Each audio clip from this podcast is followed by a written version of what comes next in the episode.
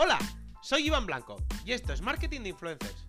Un programa perfecto para todo tipo de profesionales, desde aspirantes a influencers, pasando por influencers, creadores de contenido, marcas, emprendedores y por supuesto todo tipo de profesionales del marketing. Aquí desterraremos mitos y prejuicios que existen contra este sector. Explicaremos cómo llevar estrategias de marketing de calidad trabajando con ellos y hablaremos de temas de actualidad. No olvidéis suscribiros en cualquier plataforma de podcasting para estar atentos a nuevos episodios y dejar 5 estrellas si me escucháis desde Spotify. Abrocharos los auriculares, que comenzamos.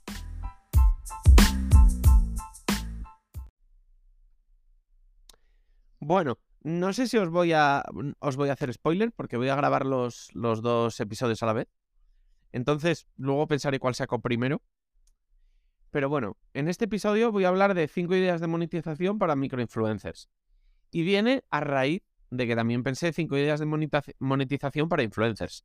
Lo que pasa es que como no sé cuál voy a sacar primero, pues igual os estoy hablando de uno que todavía no ha salido y saldrá pues igual fácilmente al día siguiente o a los pocos días.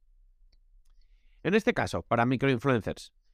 Normalmente un microinfluencer, más allá de que tenga un trabajo o no, eso pues, depende de, digamos, de, de la vida de cada uno, tiene unos ingresos dentro de, su profesión o de su labor como microinfluencer, que serían un porcentaje de afiliados, si por ejemplo, vamos a poner un ejemplo, pues, colabora con una marca que cada vez que se usa su código, pues le dan un, un 20% de, de lo que han comprado, o un 10, o lo que sea, o incluso una cantidad fija. A la vez, pues, le dan un fee muchas marcas por, por determinada publicidad, ya sea pues, a través de publicaciones, reels, vídeos, eh, vídeos en YouTube, stories, lo que sea. Y bueno, por otro lado, tiene, bueno, pues regalos e invitaciones, que muchas veces, pues estos regalos, digamos que pueden ser mm, simplemente regalos, pero bueno, otras muchas veces, pues no son una, monetización directa, pero sí indirecta, pues que, por poner un ejemplo, te, ahorran dinero. Yo qué sé, si por ejemplo te, te regalan comida, pues te ahorran gastar tanto dinero en comida. Si te regalan ropa, porque por ejemplo eres un influencer de ropa, pues es menos ropa que tú tienes que comprar para, para crear tu contenido, etcétera, etcétera. Y luego, bueno, por otro lado, pues también puedes tener invitaciones que te permiten, pues, yo qué sé, ir a cenar un sábado y no gastarte dinero. Entonces, esta sería la monetización clásica de cualquier influencer. Entonces, más allá de todo esto, pues por cualquier crisis, si se queda pequeño, si las redes sociales empiezan a, bueno, a, a bajar en cuanto a su repercusión, incluso, incluso, bueno, pues pierdes el favor del algoritmo, hay una serie de, de, estrategias o de ideas que puedes llevar a cabo para, bueno, seguir, seguir monetizando y digamos que mm, tener más vías de monetización para que pase lo que pase, pues puedas estar ahí. Estas vías, por supuesto, son útiles a priori, no a posteriori de que ya ocurra un problema, evidentemente. Por eso es útil empezar desde, desde ya. Si no lo estás haciendo ya, pues es una buena idea empezar a hacerlo. La primera idea, crear tu propia marca.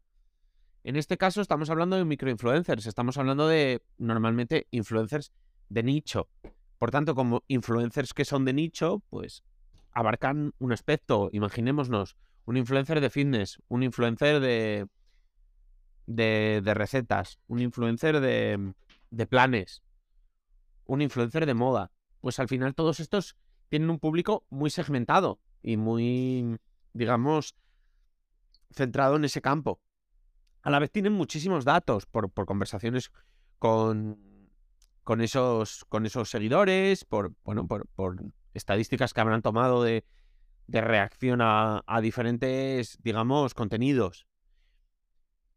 Pues una idea muy clara es crear una propia marca en cuanto a eso y es exprimir, digamos, ese, ese nicho y esa oportunidad de mercado que tienes a través de, esos seguidores también segmentados. Al final, si creas y además con los datos que vas a tener, pues puedes crear un producto que se adapte muy bien a lo que ellos buscan incluso en la, en la creación de ese, de ese producto puedes co-crearlo con tu, con tu audiencia y, y así, bueno, pues llegas a tener un MVP, digamos, un producto mínimo viable mm, bastante bien tirado, digamos, porque lo has co-creado pues con, con, con, su público objetivo.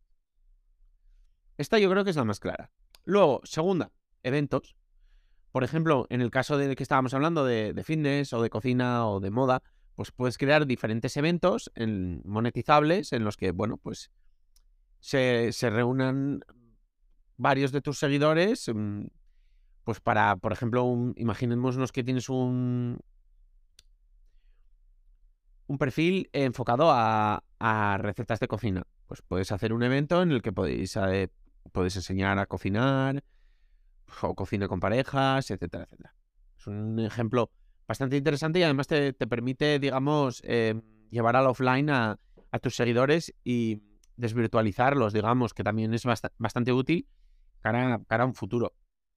Por otro lado, y volvemos a un poco a, lo, a los mismos tipos de influencers, escribir un libro, ya sea de fitness, ya sea de recetas, ya sea de nutrición, ya sea de psicología, que también encontramos muchos influencers de, esta temática en Instagram. Al final, pues es un libro a tu audiencia le va a interesar, a ti te va a permitir mo monetizar y además eh, posiblemente tengas el favor de, de, las editoriales porque tú ya vas con un, con un público y además si realizas una buena preventa, pues puedes, digamos, primero, tener claro más o menos cuántos libros vas a vender eh, y, orientarte un poco a eso y además con una muy buena preventa, las, digamos que la, las grandes librerías están muchísimo más abiertas a tener su a tener tu libro en sus establecimientos, algo que es muy bueno para ti, porque te permite, además, llegar a nuevos públicos, con lo que vas a aumentar tu base de, de seguidores y de, y de público, porque los puedes perfectamente redirigir a, tu, a tus redes sociales dentro del libro, o a tu web, o a lo que quieras. Luego, por otro lado, creación de, de, contenido digamos, más bien formativo. Podcast, cursos, etcétera, etcétera. Esta es una forma de, de, mm, de, monetizar que además puede ser directa o indirecta. Puedes hacer un podcast de pago o cursos de pago o puedes hacerlos gratuitos a cambio del patrocinio de una marca. Pero ya es un patrocinio no por... Digamos que ya no es un ingreso por una colaboración, es un ingreso por, por otro tipo de contenido. Con lo que puede ser muy, muy interesante para ti y puede ser otra forma de, repito, de, de monetizar. Al final, un, por ejemplo, un podcast o un curso, si tu temática es muy, muy clara, puede tener mucho éxito dentro de tu audiencia. Y además, por ejemplo, el curso puede ser muy útil, pero los podcasts, digamos que mm, estás, es otra oportunidad donde puedes conectar con tu audiencia, ya que al final ellos tienen un tiempo limitado al día en el que pueden estar mirando redes sociales, por ejemplo, pero con un podcast no compites con las redes sociales muchas veces, compites con, con la radio o con la música, porque puedes entrar dentro de, digamos, de sus vidas en momentos en los que ellos están haciendo las tareas del hogar, eh, corriendo, en el gimnasio, etcétera, etcétera. Entonces es una oportunidad de conectar con tu audiencia en, en otros momentos de su vida. Y luego, por último, colaborar con otras marcas, pero no, no de la forma en la que estás colaborando habitualmente, sino por ejemplo, para desarrollar un nuevo producto.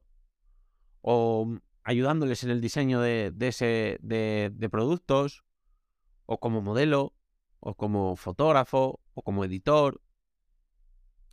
Al final vas a tener una serie de, conocimientos que te pueden permitir colaborar con otras marcas.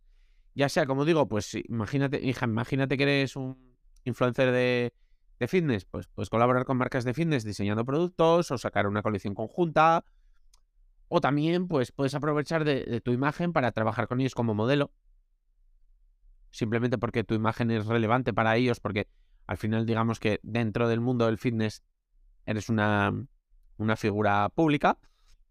O también, pues, lo que he dicho, aprovechar seguramente tus conocimientos en fotografía, en vídeo, en edición de fotografía, en edición de vídeo, para, para ayudar a otras marcas o incluso muchas veces darle ese sello único que tú tendrás en, en, tu forma de editar o de trabajar.